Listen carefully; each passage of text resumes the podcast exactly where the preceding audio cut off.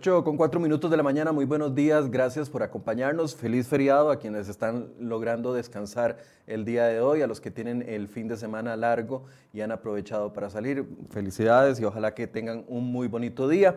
Hoy queremos hablar y poner sobre la mesa un tema que que nos ayude a reflexionar un poco. Conforme ha ido pasando la pandemia, las restricciones nos han ido tal vez jugando un poco en contra y algunas de las personas vemos eh, actividades que se realizan. El fin de semana pasado, cierres de playas en Limón porque eh, la gente se tiró a las calles, no está haciendo caso. Es la etapa o el momento de la pandemia en que hemos tenido el virus más cerca, cada uno de nosotros, en el que estamos más expuestos y pareciera que algunos han bajado la guardia y nos estamos descuidando. ¿Por qué el ser humano se comporta de esta forma? ¿Por qué entre más nos están diciendo que tengamos cuidado de que extrememos las medidas? Pareciera que algunos no lo están haciendo. Es un comportamiento natural. Bueno, queremos hablar de eso el día de hoy y para eso hemos invitado a don José Carlos eh, Chinchilla, sociólogo de la Universidad Nacional, quien nos va a ayudar a poner en contexto esta situación, este comportamiento y también darnos herramientas. Claramente todos estamos cansados de la situación que estamos viviendo, no esperábamos, no estábamos preparados para una pandemia y mucho menos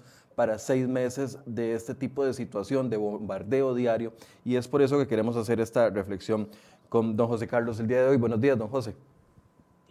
Muy buenos días, un gusto, don Michael, estar con usted y las personas que nos escuchan. Gracias. ¿Será cabezonada de nosotros? ¿Será que somos unos indisciplinados? ¿Será que, eh, que estamos cansados? Pero pareciera Don José, y no sé qué análisis hace usted, pero partamos de este punto. Ya seis meses de pandemia y vemos la, mayor cantidad de casos, por ejemplo, el último corte del sábado, ya 1.400, más de 1.400 casos nuevos, siete muertes, otro día 24 muertes. O sea, el virus está más cerca y más latente de todos nosotros en este momento y viene un mes complicado, el mes de octubre, que ya han dicho los expertos que es tal vez el mes en el que se van a ver el pico más alto de contagios y de fallecimientos, donde estamos en riesgo todos. ¿Por qué nos comportamos, pareciera que nos comportamos más eh, ligeros en el momento en el que necesitamos estar más rígidos? Bueno, tal vez... Eh Recordemos que hace seis meses, cinco meses que nosotros de pronto nos vemos mm, abocados a una ruptura de nuestra cotidianidad. Vivíamos una vida donde sabíamos perfectamente qué íbamos a hacer mañana, cómo saludar, eh, dónde íbamos a trabajar o estudiar o hacer lo que cotidianamente hacíamos. Y de pronto nos dicen, no, no, usted no puede hacer eso. No puede hacer eso porque hay una amenaza muy muy clara de que hay un, COVID, hay, un peligro de pandemia que podría llevarlo usted al hospital, inclusive, y poderlo llevar a la muerte. En ese momento, todas las personas empezamos, o la gran mayoría de la gente, nos ponemos en alerta. Nos ponemos en alerta porque estamos enfrentados a una nueva realidad eh, amenazante, ¿verdad? Y que eso nos va a generar y nos generó modificar nuestros hábitos de, de conducta. Eh, no solo, ya no sabíamos cómo saludar, ya no teníamos que ir al trabajo físicamente, trabajamos desde otros ámbitos, eh, otras personas tenían que ir a su trabajo, pero con, con, con, algunas protecciones, ya no había libre tránsito todos los días, no se podían utilizar ciertos vehículos ciertos días, en el transporte colectivo había que hacer filas con mascarilla, en fin, ese mundo cambió. En ese momento todos y la gran mayoría estamos alerta y muy atentos a lo que ocurre. Durante un tiempo, cuando veíamos que habían siete contagiados, ocho, cuando llegaban a 15 o 20 contagiados, nos asombraba y nos entraba un temor y un escalofrío. Bueno, eso fue hace meses atrás, casi, casi medio año atrás. Hoy en día, este, las, las personas empiezan a reaccionar de una manera diferente aquello que fue una ruptura de nuestra cotidianidad, de nuestro diario vivir, ahora no es una ruptura, ahora es parte de nuestro diario vivir. Y al ser parte de nuestro diario vivir, lo integramos a nuestra cotidianidad. Y esto es necesario, digamos, y suena raro, pero eh, es, es, necesario porque, porque eso nos baja un poco, digamos, el, el estado de alerta, de alarma, de estrés. Y eso es necesario porque el ser humano no puede vivir permanentemente en una condición de estrés. El estrés es necesario para reaccionar, pero si es durante muy largo el periodo que tenemos, pues nos podemos hasta enfermar. Entonces, yo creo que hasta como un mecanismo del mismo organismo, este, recordemos que nosotros somos una triada, ¿verdad? somos tres en uno. Somos lo que somos como integridad, pero somos seres biológicos y también somos seres culturales. Y no somos ni solo biológicos ni solo cultura. Somos la integración de, la de lo biológico y lo cultural. Entonces, esos tres elementos están en cada una de las personas que somos, siendo este, únicos y diferentes, aunque tengamos grandes parecidos con nuestros que están a la par. Reaccionamos, eh, por un lado, en función al elemento cultural, pero también biofísicamente. Y eso hace que eh, nosotros, para rechazar un poco eh, la tensión que nos genera, empezamos a asumir como parte de nuestra cotidianidad el que esté falleciendo 13 muertos, 13 personas, el que ya haya más de 500 personas fallecidas, el que se den más de mil contagios o 1200 o 1300 o 1400, como usted decía, ya lo asumimos y nos asombra menos que hace cinco o seis meses. Y eso, digámoslo así, de alguna manera, el haberlo asumido puede que nos baje un poco la guardia. Puede que nos baje un poco la guardia sin que del todo nosotros eh, lleguemos al punto anterior cuando comenzó todo esto. Por ahí va la primera explicación. A, ver, eh, bien lo apuntaba usted, 24 muertos en un día, 7 muertos otro día. Cuando, cuando estábamos solamente con dos o tres fallecidos durante los primeros dos meses de pandemia, eh, o con las cifras muy, muy, muy bajas, parecía que todos estábamos más alerta, más temerosos, pero es este, esta actitud de ahora de que muchas organizaciones de fiestas, organizaciones de actividades, la gente está poniendo aquí las playas llenas este fin de semana. Eso, ¿qué es lo que refleja? ¿Refleja un cansancio, un desinterés o, falta de educación? O, o, simple y sencillamente es parte de esto que usted nos está contextualizando, de que nos, nos logramos adaptar a la situación del virus y aunque lo tengamos más cerquita, ya no le tenemos tanto miedo. Sí, yo creo que, eh, digamos, son varias las variables. Es, es, mucho de cada uno de lo que usted ha señalado, pero vamos a ver por partes. En mi, en mi opinión, hay un factor que es interesante y es la parte eh, emocional de la gente. Durante cinco meses, emocionalmente, hemos ido eh, cambiando nuestras conductas y nuestras formas de relacionarnos con las otras personas pero siempre hay una necesidad del afecto, por ejemplo. Siempre hay una necesidad de, de, satisfacer eh, necesidades que tenemos en el plano más emocional. Por ejemplo, qué sé yo, este, el, tema de, de, reunirnos con personas de familiares o reunirse con cierto grupo de amigos. Esa es una necesidad que ha estado ahí, en algunos casos latente, en algunos casos eh, la gente busca alguna excusa, alguna fisura, digamos, o algún hecho en el cual este, permita convocar a la gente para reunirse. Y piensa, digamos, que al igual que la persona que convoca, eh, están bien de salud, ¿verdad? Entonces, yo creo que ahí lo emocional eh, deja relegado lo racional. Y esto tiene que ver un poco con el elemento educativo que usted ha señalado, con el elemento del conocimiento que usted ha señalado, y la gente también está muy dispuesta a, mm, de alguna manera, eh, tratar de reinterpretar los mensajes que vienen, digamos, desde el, desde el gobierno, desde el Estado. Por ejemplo, si se relaja la, la, la posibilidad de utilizar vehículos, o sea, se, se, se, disminuye el control de los vehículos, entonces la gente piensa que eso eh, implica que estamos en posibilidad de hacer cosas que cuando hay grandes restricciones no se pueden hacer.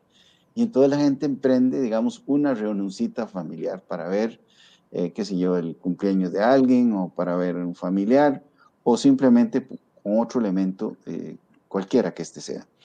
Y esto este, empieza, eh, se convierte en una necesidad ahí que no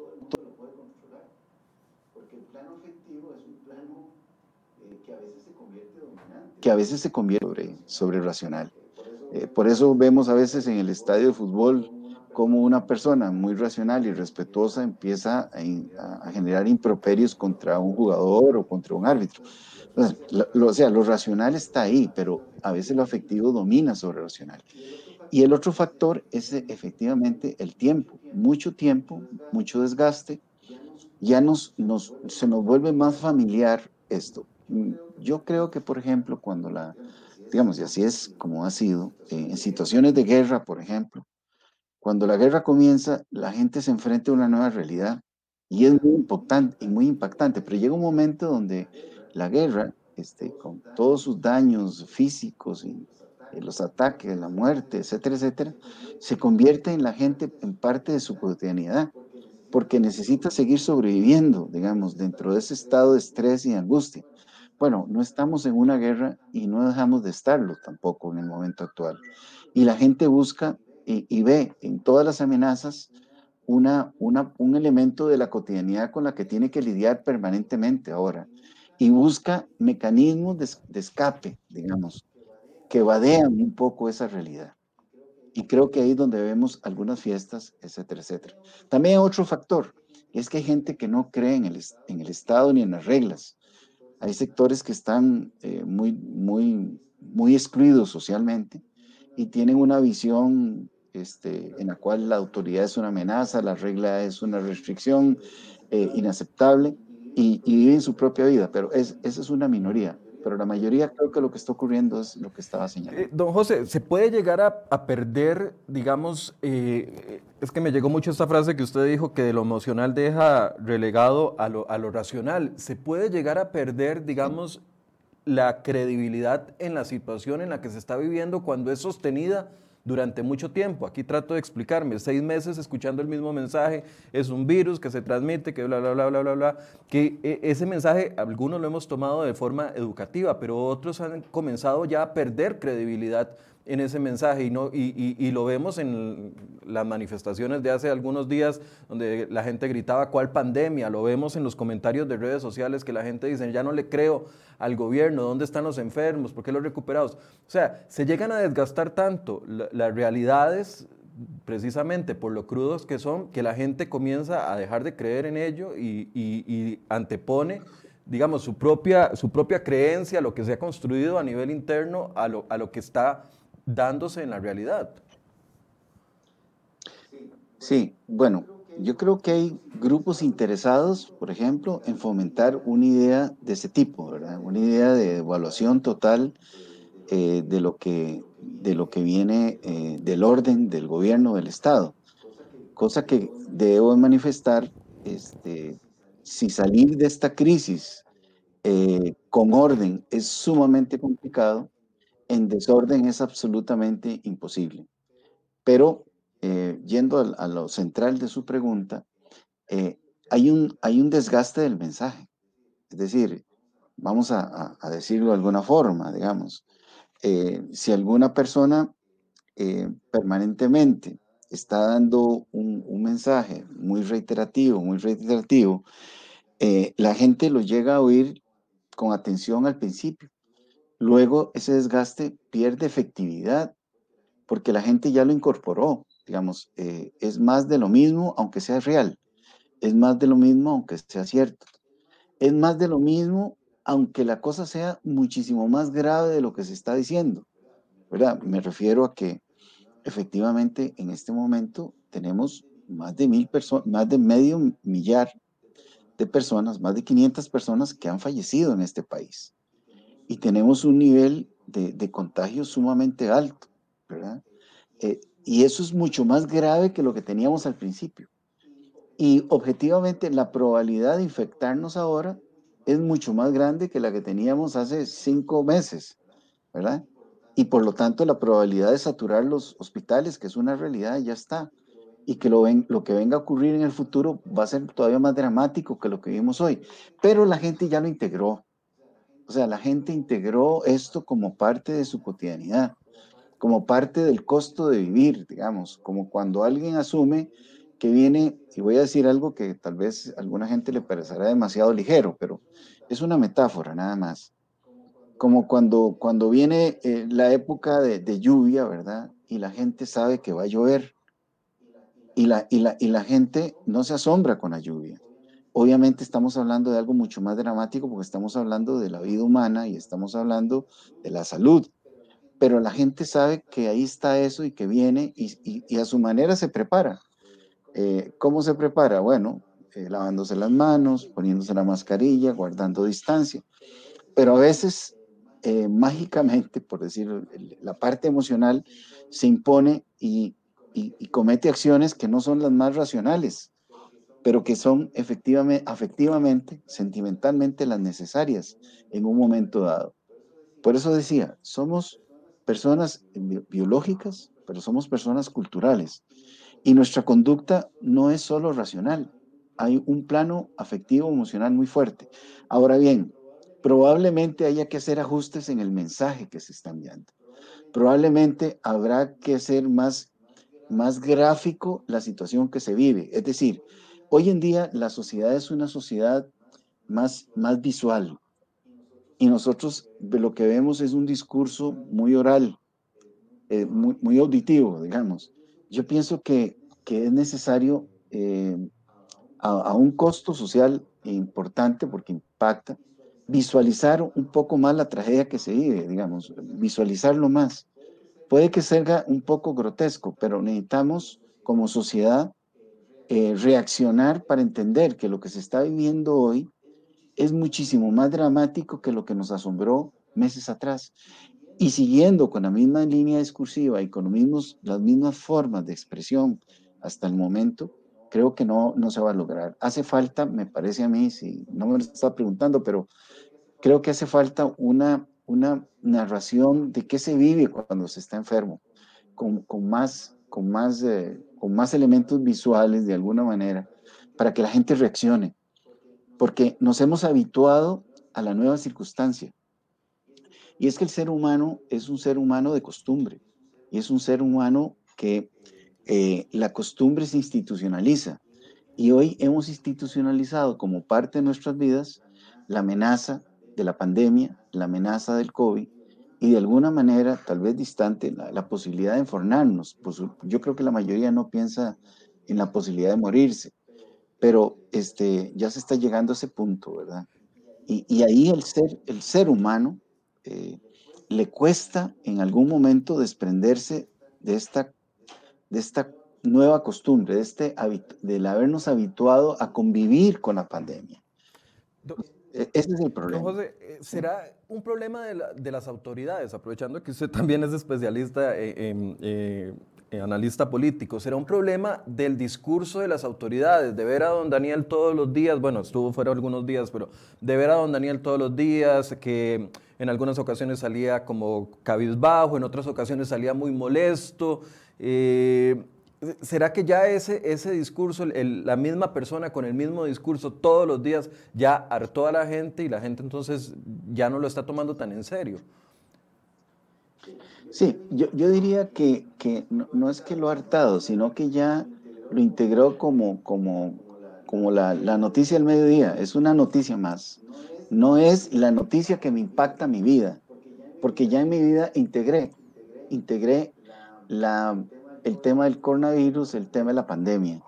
Entonces, yo creo que sí, el gobierno eh, y el mensaje del gobierno tiene que cambiarse a un, a un mensaje mucho más este, dramático del que se tiene en la actualidad. Porque ahora, ¿qué es lo que vemos? Lo que vemos son números, lo que vemos son eh, las mismas palabras, como decía usted, y, y yo pienso que, que no nos está entrando por, entre comillas, ¿verdad? Nuevamente, es una metáfora. No nos está entrando por los ojos, eh, no estamos entendiendo la gravedad de lo que es una enfermedad de estas. Y yo creo que este es un momento en el cual, eh, digamos, sin amarillismo, sin, sin un periodismo rojo, como quieran llamarle, este, es importante no, eh, digamos, explicarle y que la gente entienda qué significa esto que esta no es una enfermedad más, ¿verdad? Que esta no es una posible amenaza, e, e, esta es la amenaza, ¿verdad? Y que esto tiene implicaciones, ¿verdad?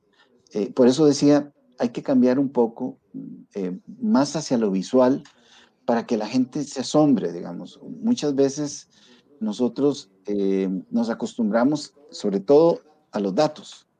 Entonces ya se convirtió el coronavirus en un dato estadístico.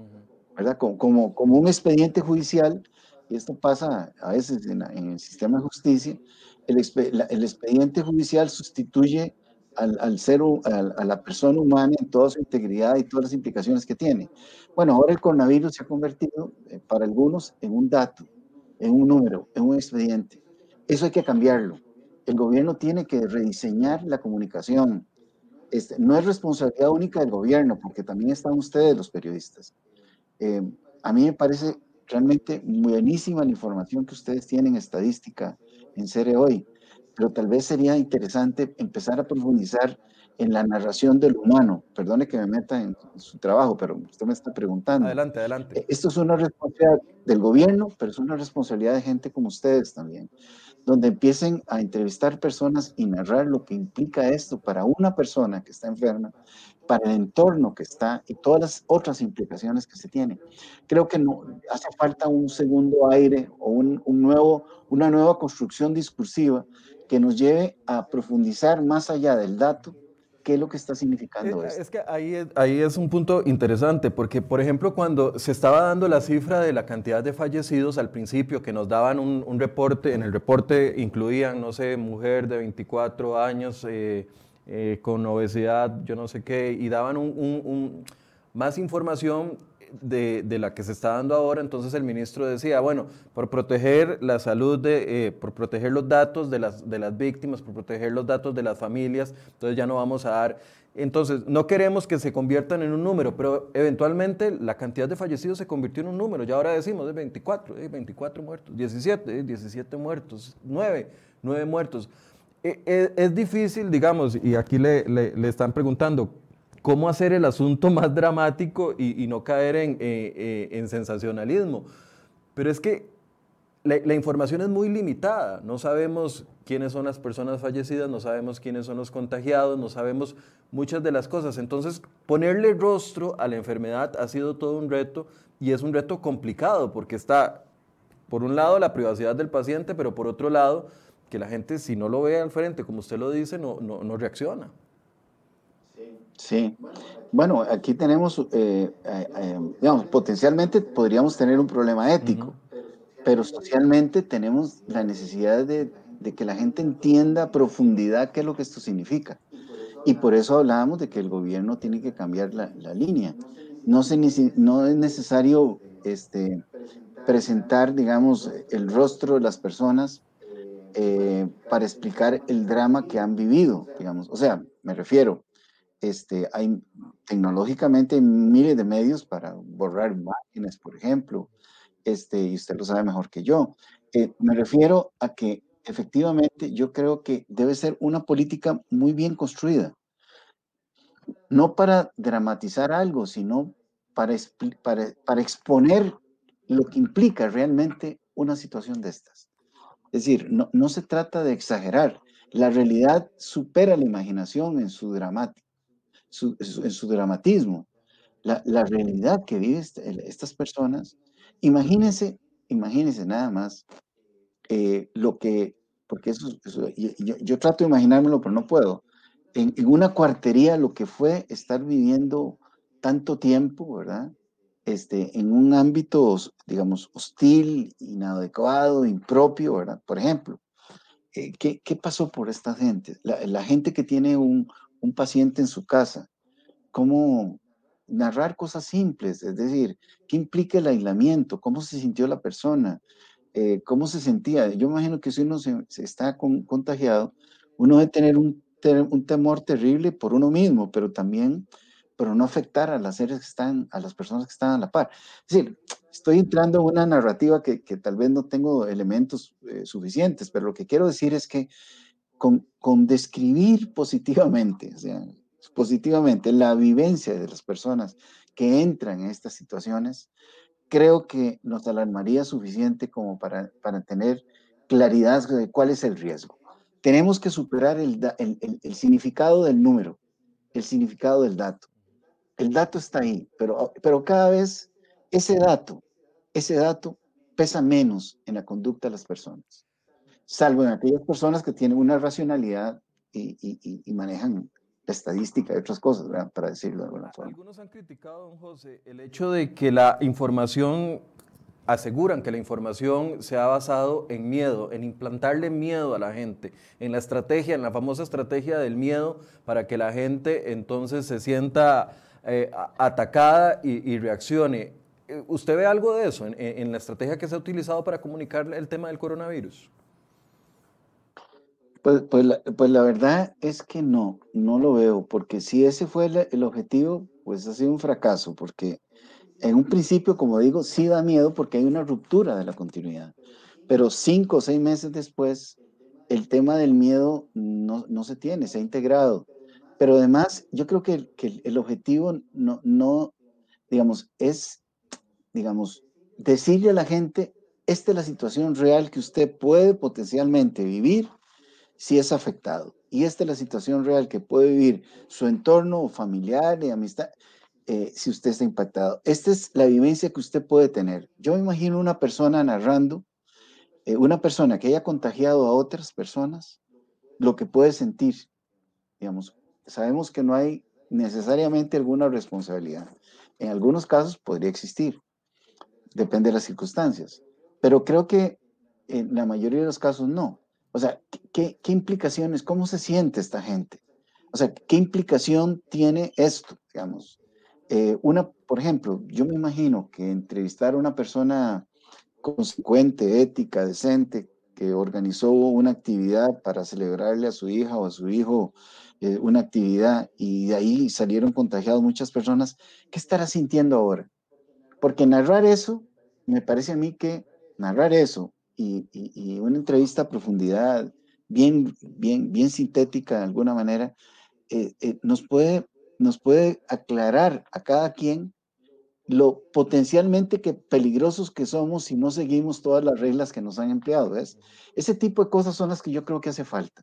Y eso pues claro que da miedo, pero la finalidad no es el miedo, sino la comprensión. ¿Me explico? Aquí el tema es que la gente comprenda realmente la dimensión del problema en que estamos, porque ya en este momento hemos asumido como nuestra cotidianidad, ya perdió peso, no es un estímulo inmediato, salvo que algún familiar o, amigo cercano o amiga cercana o compañero de trabajo, compañera, se nos infecte o, nosotros, digamos, ahí, ahí ya cambiaría la situación. Pero entonces, este es el momento de narrar cosas que le, que le llegue a la gente a, generar un miedo, pero un miedo por el entendimiento racional de las cosas. Yo creo que es que hemos perdido la perspectiva del impacto que tiene sobre la persona y sobre su entorno esta situación. Y creemos que es algo que va a ocurrir a los demás y que a nosotros podría darnos, pero con una baja probabilidad. ¿Qué tendría que hacer el gobierno para este segundo aire sabiendo de que viene una etapa complicada el, próximo mes? Y es que no, no, me canso de decirlo porque eh, todas las proyecciones eh, apuntan a que octubre va a ser un mes muy complicado para el país y sabiendo de que el gobierno ha perdido credibilidad en algunos, en, en algunos sectores de la población, ¿cómo podría renovarse? y, a, un discurso que verdaderamente le llegue a la gente para que esta etapa fea de octubre no, nos, no, nos, no se nos salga más de las manos. ¿Qué, qué tiene que hacer? ¿Volver a replantear todo? ¿Cambiar de voceros? Eh, no, no, sé. Vean, yo, yo tengo, primero quiero decir lo siguiente. Yo creo que el gobierno tuvo que abrir a sabiendas de todo lo que iba a ocurrir el gobierno tuvo que abrir porque de lo contrario sí se delegitimaba totalmente. Y como dije hace un rato, lo más peligroso que tenemos sería perder la, existencia de, un gobierno y un Estado que nos organice un poco, porque de lo contrario vamos al caos.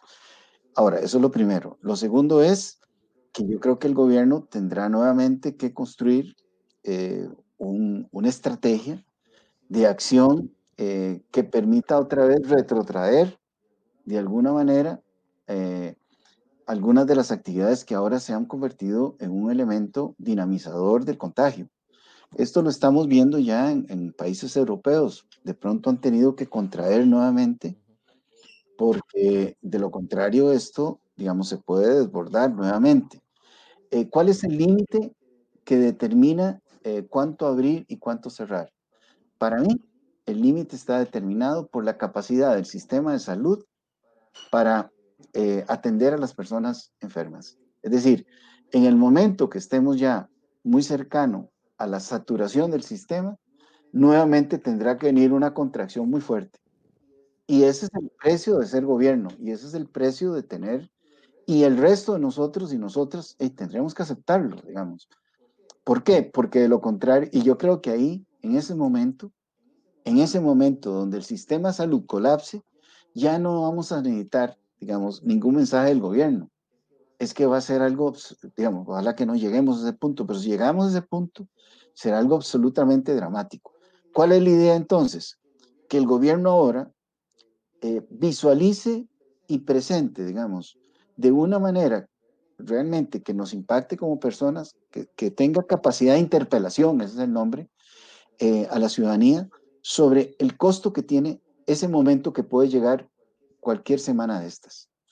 Y que para ello va a tener que recurrir mucho más a la imagen visual y a la narrativa de lo que implica tener esta enfermedad. eso es lo que yo creo. No, no, hay otra ruta, digamos. La gente solo, la gente es incontrolable. No hay policía, no hay ejército, no hay sistema de justicia que pueda controlar a, las, personas el, mayor control de las personas viene de sí mismas. Pero para, que una persona actúe controlándose dentro de un rango de racionalidad, necesita entender lo que puede ocurrirle y lo que está ocurriendo y a lo que podemos llegar. Y es aquí donde el, el, Estado tiene que hacer un nuevo esfuerzo de comunicación articulado a, a, grupos de trabajo como usted y otros medios de comunicación para, para visualizar esto. Bueno, nadie nos gusta ver una persona accidentada en una carretera. Pero yo recuerdo aquellos corazones en las calles. De alguna manera era muy difícil que un, que un conductor no se volviera insensible frente a esto. Es decir, yo creo que tenemos que llegar nuevamente ya no a los corazones en la calle, sino a otra figura, pero es la misma, digamos, que volvamos a entender el peligro en que estamos abocados y que actuemos más racionalmente.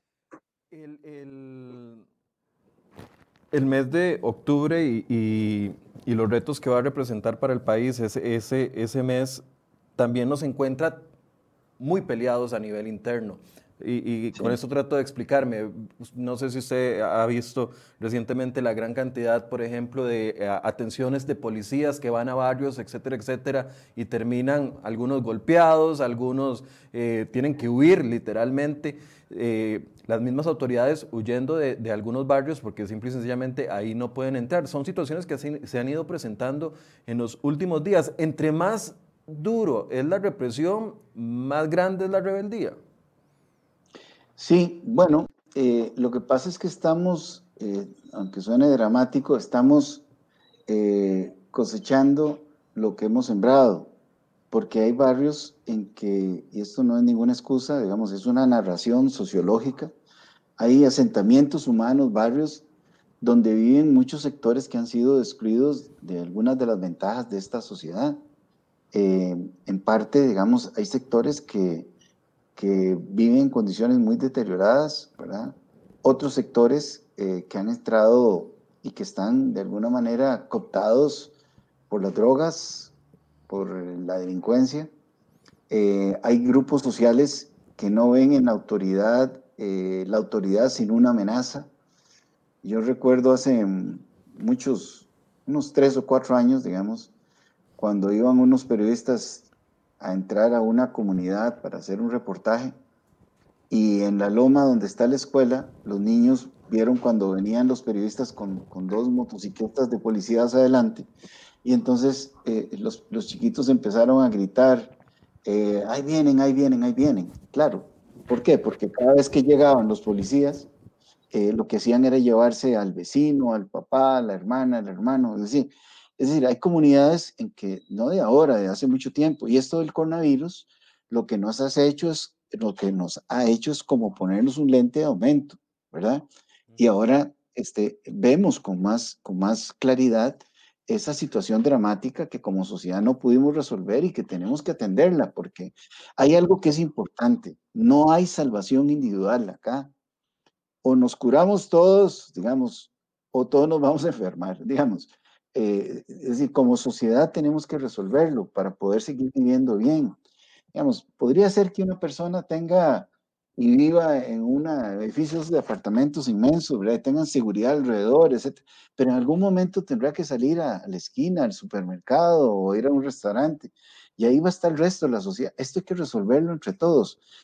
Y eso que usted señalaba eh, es efectivamente una pérdida de autoridad real que tienen por, eh, la policía, porque hay gente que no cree en eso, pero no, no es que no cree, no cree en la policía, no cree en los tribunales, no cree en la ley, no cree en nada porque se, son, han sido tan excluidos que, es exactamente lo contrario. Ahora, ese problema hay que atenderlo.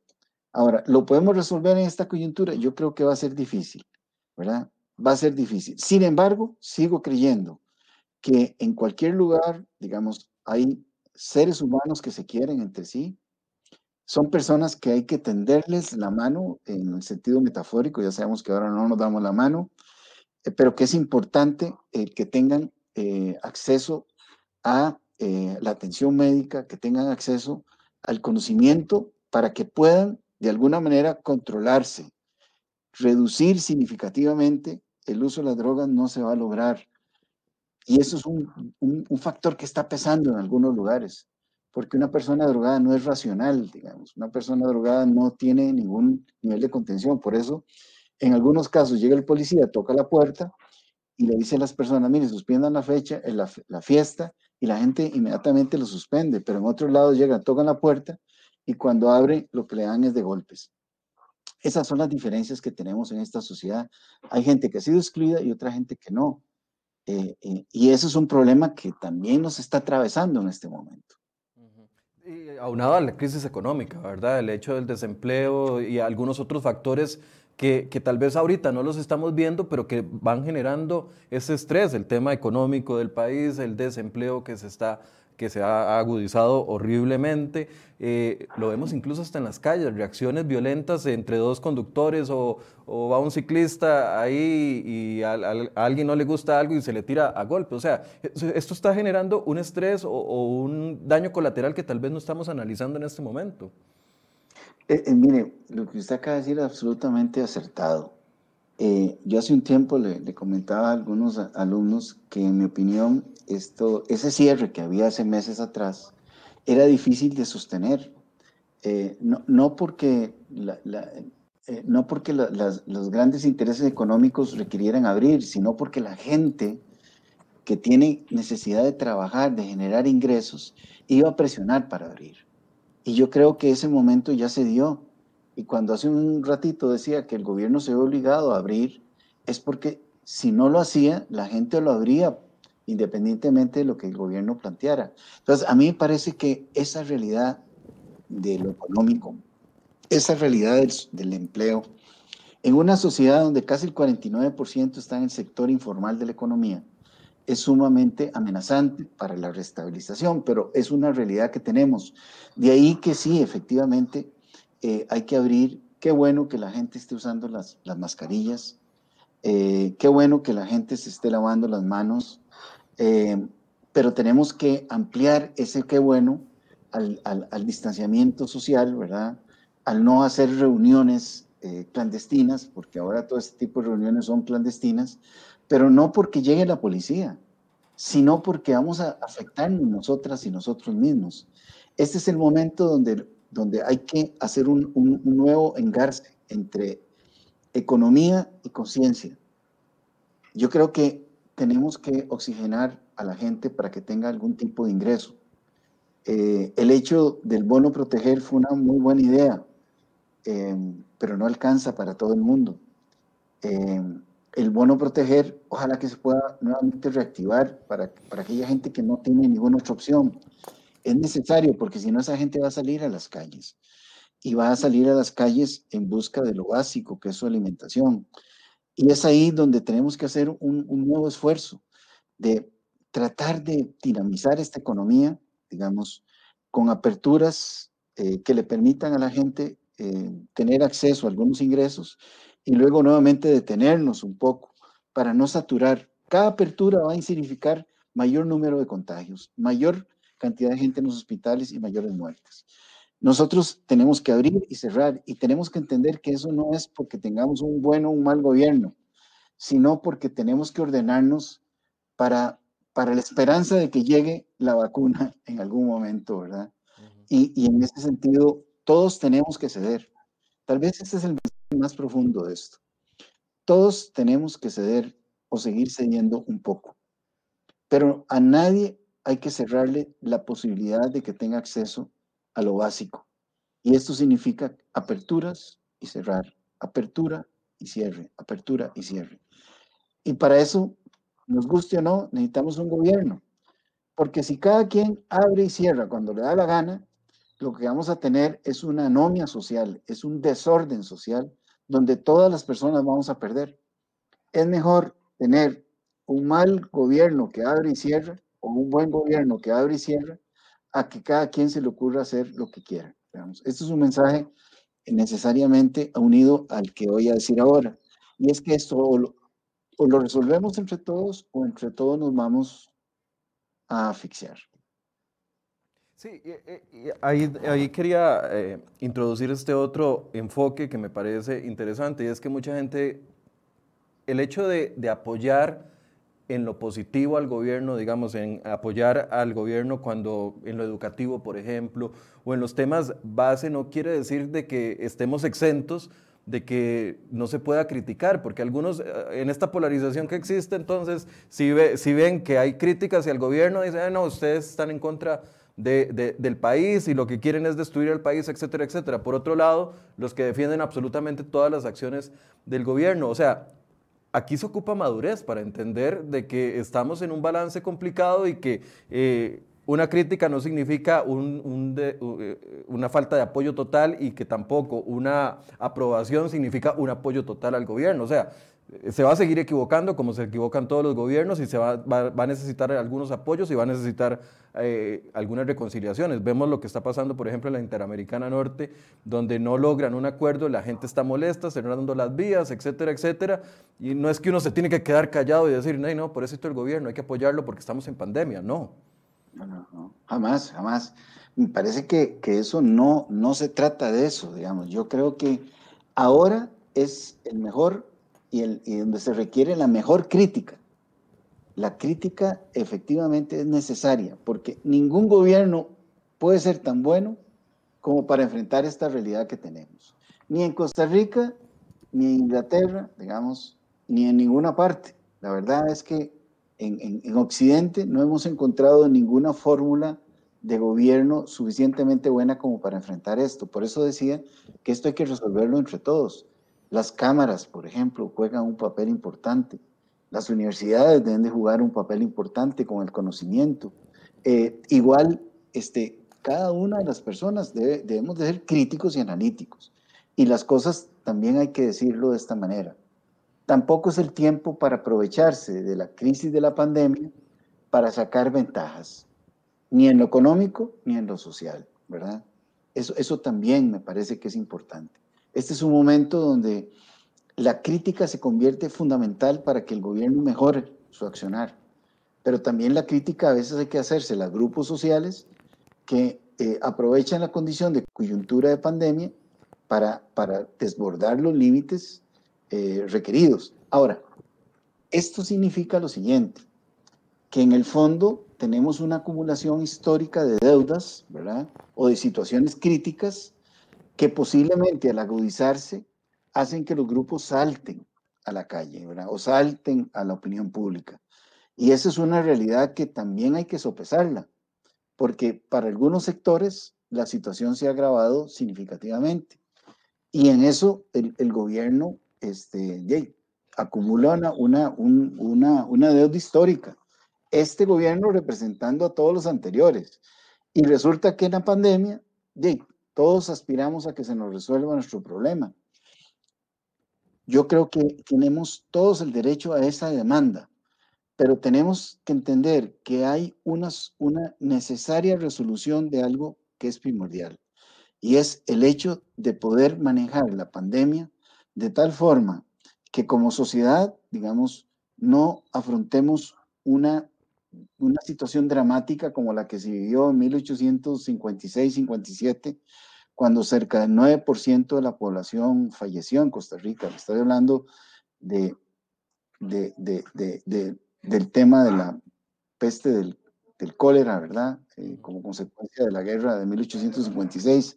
Y ustedes me dirán, bueno, ¿por qué viajó tan atrás? Bueno, porque es que es necesario decirlo. En Costa Rica, en ese periodo, se murió cerca del 9% de la población del país. No estamos en esa situación.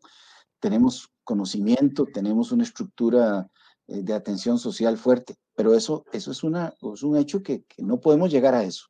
Y para no llegar a eso, tenemos que ser más ordenados, más racionales, contenernos más y que efectivamente el Estado sea mejor y el gobierno mucho mejor de lo que ha sido hasta el momento.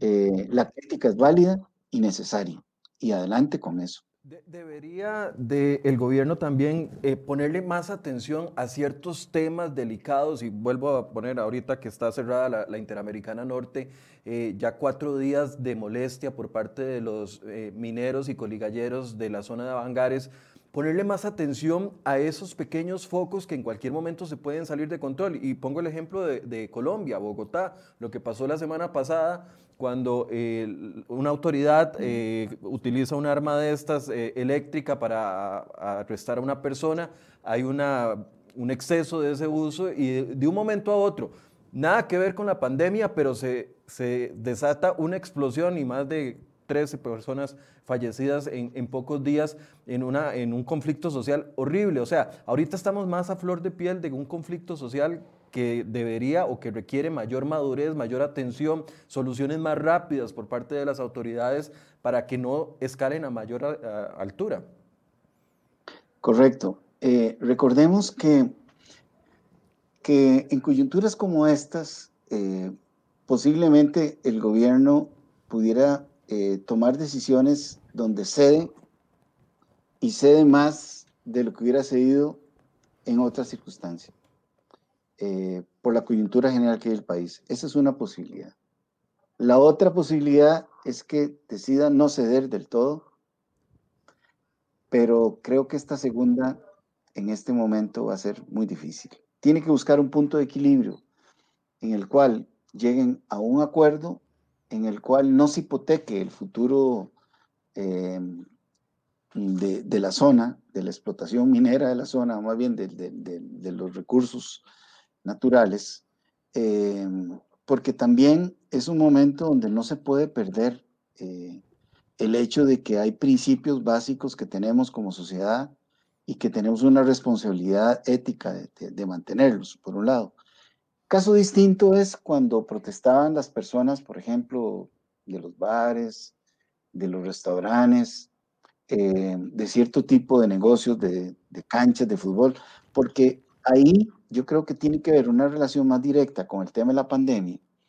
Y ahí es donde el gobierno tiene que ser muchísimo más creativo y, más amplio. Yo creo que algunas cosas habrá que abrirlas. Como digo, el límite de la apertura está determinado por el sistema de salud y hospitalario nuestro. Eh, en cuanto a lo otro, eh, en cuanto a lo otro, eh, lo de los coligalleros, ese es un problema de, años atrás, no es un problema propio de la, de la coyuntura esta, y el gobierno tiene que tener mucho cuidado en no ceder más de lo mínimo necesario para controlar la situación.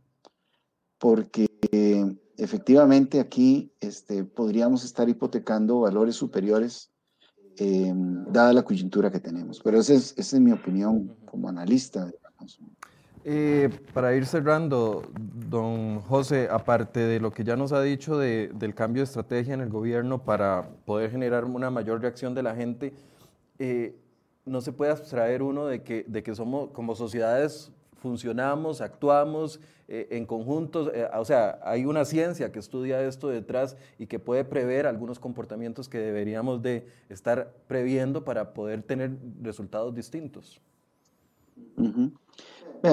yo, yo creo que efectivamente, digamos, hay que incorporar más eh, elementos de carácter sociológico, digamos, en la atención de lo que estamos viviendo, porque en, en, la base de todo esto está nuestra, nuestra forma de sobrevivir, nuestra cultura.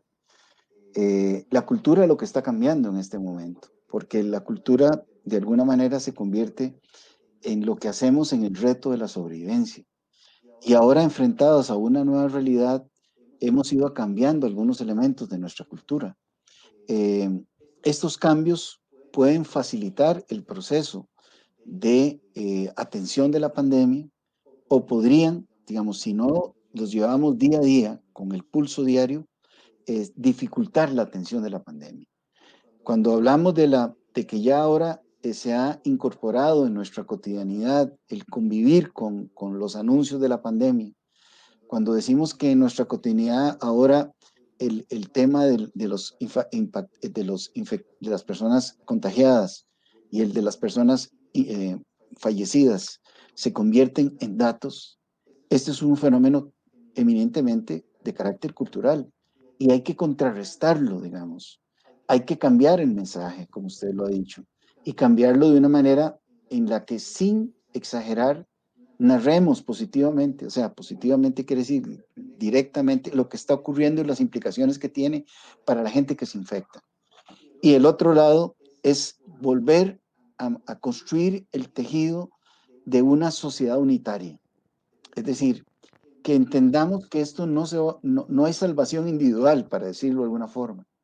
Y, y, esto no, no significa de que tengamos que eliminar todas las diferencias, porque eso es imposible pero sí mantener algo que es la unidad esencial. Y es que somos seres humanos, seres humanos que tenemos el derecho, digamos, a vivir y que la única forma de poder vivir con dignidad y con, con salud es que todos colaboremos, a veces cediendo un poco, a veces dando más. Este es un tiempo para dar, es un tiempo para recibir, pero sobre todo para unirnos en la construcción de una sociedad más solidaria, y más eh, urgida de respetar las normas básicas que nos permitan atender esta crisis. Bien, muchas gracias, don José, por este espacio y por poder reflexionar con nosotros sobre este tema. Se lo agradezco mucho. Ha sido un gusto compartir con, con usted y con las personas que han estado viéndonos, oyéndonos o eventualmente leyendo. Muchísimas gracias y, y, estoy para servirles. Bien, era don José Carlos Chinchilla, sociólogo y también analista político que nos ayudaba a entender cómo se necesita refrescar el mensaje, a ver si tenemos una mejor reacción ahora que viene una etapa complicada de la pandemia el próximo mes y los días que ya estamos viviendo. Muchas gracias por su compañía. Mañana a las 8 vamos a hablar sobre el aumento de peajes en la Ruta 1. ¿Por qué nos van a aumentar si no hay ninguna obra nueva? Bueno, vamos a hablar de eso el día de mañana acá en Enfoques. Buenos días.